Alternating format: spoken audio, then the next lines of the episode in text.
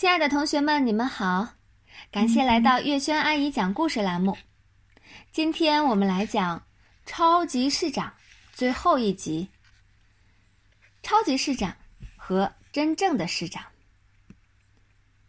接连三天的人气榜啊，马小跳的人气如芝麻开花，节节高。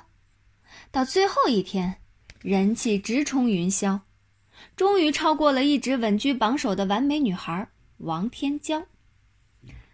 就这样啊，马小跳成了超级市长。成了超级市长的马小跳，并没有觉得自己跟以前有什么不一样。但是在别人眼中，他已经不是原来的马小跳了。上数学课时，数学老师要马小跳解一道很难的数学题。如果在过去啊，这么难的数学题，数学老师只会请丁文涛和陆曼曼来解。现在马小跳是超级市长了，难题当然由他来解。马小跳并没有因为他当了超级市长，就能解难题了。于是，就有很多叮叮糖嘲笑马小跳，还当超级市长呢，连题都不会做。马小跳的同桌陆曼曼，对马小跳是横看竖看，怎么看马小跳都不像当超级市长的料。陆曼曼终于把马小跳看冒火了，看什么看？马小跳把他的脸伸给陆曼曼，我的脸上有麻子吗？哼！陆曼曼斜着眼睛看马小跳，都当超级市长了，还怕别人看？马小跳不依不饶，毛超把他拉走了。注意风度。你现在是超级市长，不要跟他一般见识。陆曼曼一把揪住毛超：“你说让马小跳不要跟我一般见识。”以前呀，毛超是怕陆曼曼的，现在他不怕了。马小跳都当超级市长了，他就是第一超级副市长，不知比中队长这个官儿大多少倍。我现在是第一超级副市长，我必须维护超级市长的光辉形象。毛超，唐飞大吼一声，揪住毛超就往教室外面拖。我们出去说。马小跳和张达也跟了出去。毛超，我才是第一超级副市长，你和张达去争第二吧。毛超不服。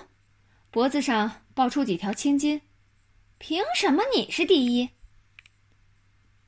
唐飞当仁不让，因为我出的力量最多，我出的力最多，我出出力最多。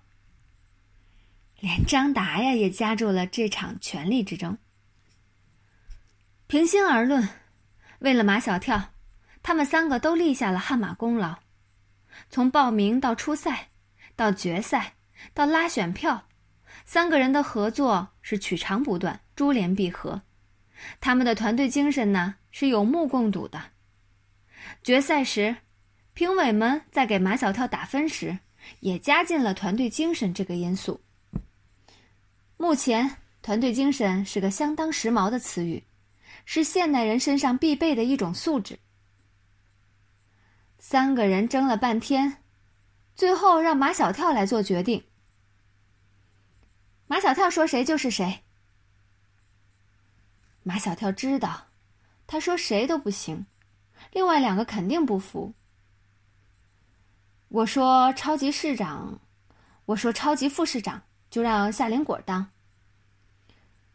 夏林果当超级副市长，三个人都没有意见。何况人家夏林果也没少出力，为给马小跳拉选票，像公主般高傲的夏林果，居然在操场上跳芭蕾舞。那我们当什么呀？你们都当超级城市的部长，部长都是一样大的官儿。马小跳第一次发现，自己还有安排干部的能力。唐飞有经济头脑，我任命你当财政部长；毛超话多，我任命你当宣传部长；张达肌肉发达，我任命你当体育部长。三个人平起平坐，各得其所，又紧密的团结在马小跳的周围。马小跳不知道，此时此刻，秦老师和校长正在为他伤透了脑筋。按理说，那么大的一个城市，那么多的孩子，千挑万选就选出一个超级市长，这个超级市长就出在这个学校，应该是莫大的光荣啊！学校理应大张旗鼓的宣传，甚至还应该有一个隆重的庆祝仪式。然而，这个超级市长偏偏是马小跳，而不是丁文涛。秦老师一直想不通，为什么会有那么多人给马小跳投票？学校不必太在意这件事。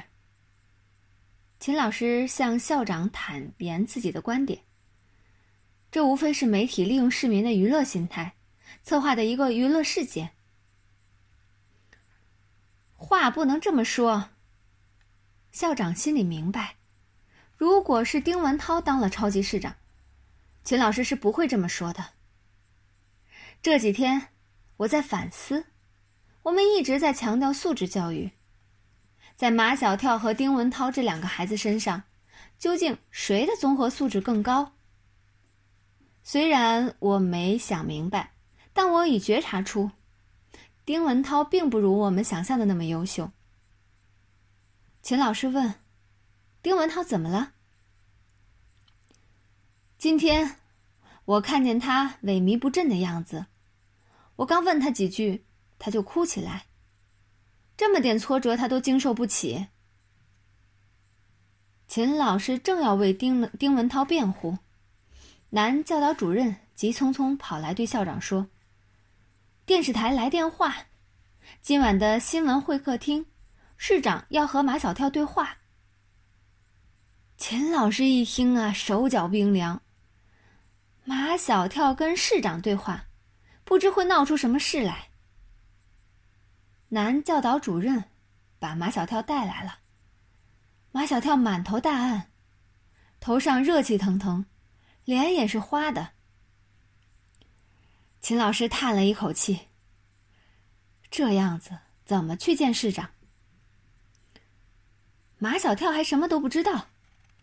校长告诉他，今晚在电视上，市长要跟他对话。马小跳问：“是真正的市长吗？”“当然是真正的市长。”马小跳，你见到市长时一定要有礼貌。秦老师一边用纸巾给马小跳擦脸，一边教马小跳：“市长和你对话时，如果他问。”市长问你什么，你就答什么。校长打断秦老师的话：“马小跳，你只要不紧张就行。”放学后，校长派人给马小跳买了一份汉堡包套餐。吃完后，马小跳就被电视台的车接走了。在没看到真正的市长前呀，马小跳的心里还是有一点点紧张。见到之后，市长的第一句话就把马小跳逗乐了。马小跳，你跟我小时候一模一样。这个市长的头发还是黑的，肚子也没有挺起来，说话时也不把手插在腰上。他很帅，风度翩翩，穿一件深紫色的衬衫，系一条深蓝色的重磅真丝领带。一举一动啊，都让马小跳着迷。马小跳又开始想入非非。真正的市长说他小时候跟我一模一样，那么我长大后是不是也会跟真正的市长一模一样呢？一想到长大后啊，自己就成了真正的市长，这么帅，这么有风度的男人，马小跳笑了起来。